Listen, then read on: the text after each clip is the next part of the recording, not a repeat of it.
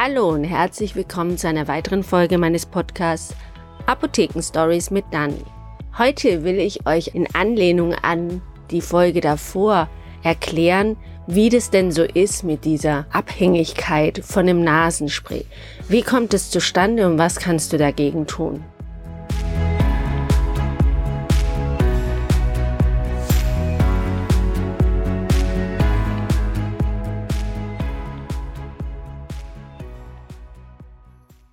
So viele Leute kommen zu uns und haben unterbewusst eine Nasenspray-Abhängigkeit. Manche schon mehrere Jahre und haben auch wirklich Probleme und Schmerzen in der Nase, aber keiner spricht so richtig drüber und keiner traut sich auch zu sagen, dass er das hat. Ich hatte das selber sechs, sieben Jahre lang in meinen oder während meinen Schwangerschaften diesen Schwangerschaftsschnupfen und habe den damals auch nicht so ernst genommen und ich war auch noch nicht Apothekerin, auch nicht PTA oder habe als PTA lange nicht mehr gearbeitet. Deswegen war mir das gar nicht so bewusst und ich dachte, so ein Nasenspray kann ja nicht so schlimm sein. Aber es wurde immer schlimmer und irgendwann habe ich gesagt, hier ist Stopp und habe mich mit der Thematik beschäftigt. Und auch das ist das, was ich zu meinen Kunden sage ich hatte das auch, ich kann dir helfen. Und dann tauen sie ein bisschen auf und dann trauen sie sich auch, sich zu öffnen und zu sagen, was eigentlich Sache ist. Aber wie funktioniert es eigentlich? Warum macht die Nase das, dass sie abhängig wird von diesem Nasenspray? Und was macht denn der Wirkstoff von dem Nasenspray, dass es die Nase in die Abhängigkeit zieht? Also, wenn ihr Schnupfen habt, dann schwillt die Nasenschleimhaut an und ihr nehmt ein abschwellendes Nasenspray und könnt wieder gut atmen, weil das Nasenspray, dieses Sympathomimetikum, kennt ihr ja schon, die Nasenschleimhaut bzw. die Blutgefäße in der Nasenschleimhaut zusammenzieht und dann haben die wieder mehr Platz und du kannst besser atmen.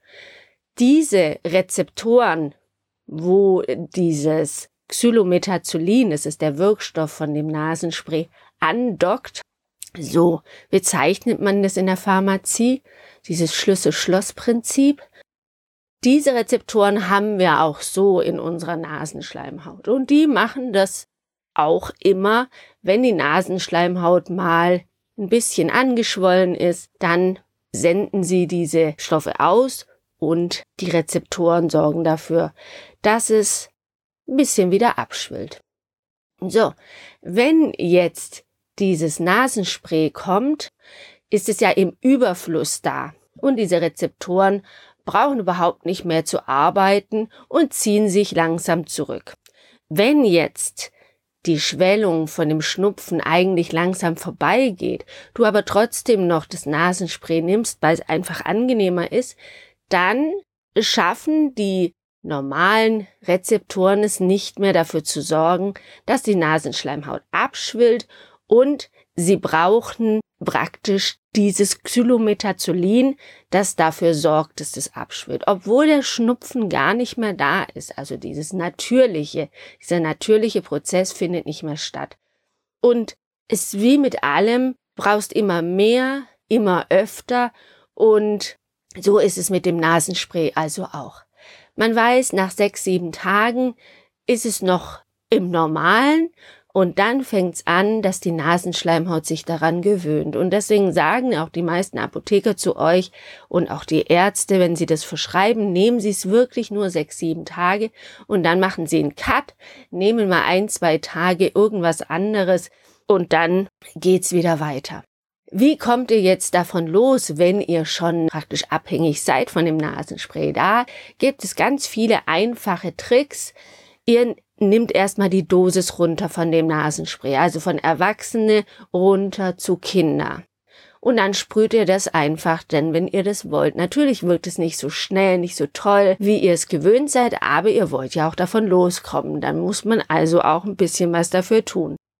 Ihr könnt auch das Nasenspray mal rauszögern. Wenn ihr merkt, so gerade tagsüber brauche ich es eigentlich nicht so unbedingt, geht ihr mehr an die frische Luft und solche Sachen. macht, haltet den Raum feucht, wo ihr euch aufhaltet. Das ist dann auch einfach ein bisschen angenehmer. Und dann nehmt ihr es nur in der Nacht oder zur Nacht. Wenn ihr das ein bisschen runterfahren wollt für die Nacht, dann könnt ihr zum Beispiel, habt ihr vielleicht schon mal gemerkt, wenn ihr euch auf die Seite legt, das Nasenloch, was oben ist, das geht irgendwann auf im Laufe der Zeit. Und dann könnt ihr einfach die Seiten wechseln und so versuchen einzuschlafen. Klar werdet ihr dann mit dem Mund offen wieder aufwachen und es ist unangenehm, aber ihr habt schon wieder einen Schritt in die richtige Richtung gemacht. Was auch hilft, ist das gleiche Prinzip mit dem seitlich Schlafen. Ihr macht einfach ein paar Kissen mehr hinten in den Nacken rein, damit ihr höher liegt. Und auch da geht die Nase besser auf, werdet ihr auch merken, tagsüber, wenn ihr steht und lauft, ist es auch viel angenehmer. Und geht doch zu eurem Apotheker, sagt ihm, was Sache ist und er kann euch helfen, denn es gibt auch noch verschiedene andere Wirkstoffe. Kochsalz in erhöhter Konzentration, also nicht nur 0,9 Prozent, sondern 1,1 Prozent oder 1,2 Prozent. Und das ist viel, viel höher. Und auch das hat die Wirkung, dass die Nase etwas abschwellen kann. Und Antiallergiker, also die, wo Heuschnupfen haben, die nehmen Cortison ganz niedrig dosiert. Das kann auch helfen. Einfach die Abwechslung. Und wenn ihr noch Fragen habt, dann meldet euch gerne. Schreibt mir auch, was euer Tipp ist auf Instagram oder ihr ruft mich an in der Apotheke oder ihr kommt vorbei, da würde ich mich auch sehr freuen. So, das war's schon wieder, kurz und knackig und ich freue mich auf nächste Woche. Ein neuer Podcast, ein neues Thema für euch. Macht's gut. Bis dann. Tschüss.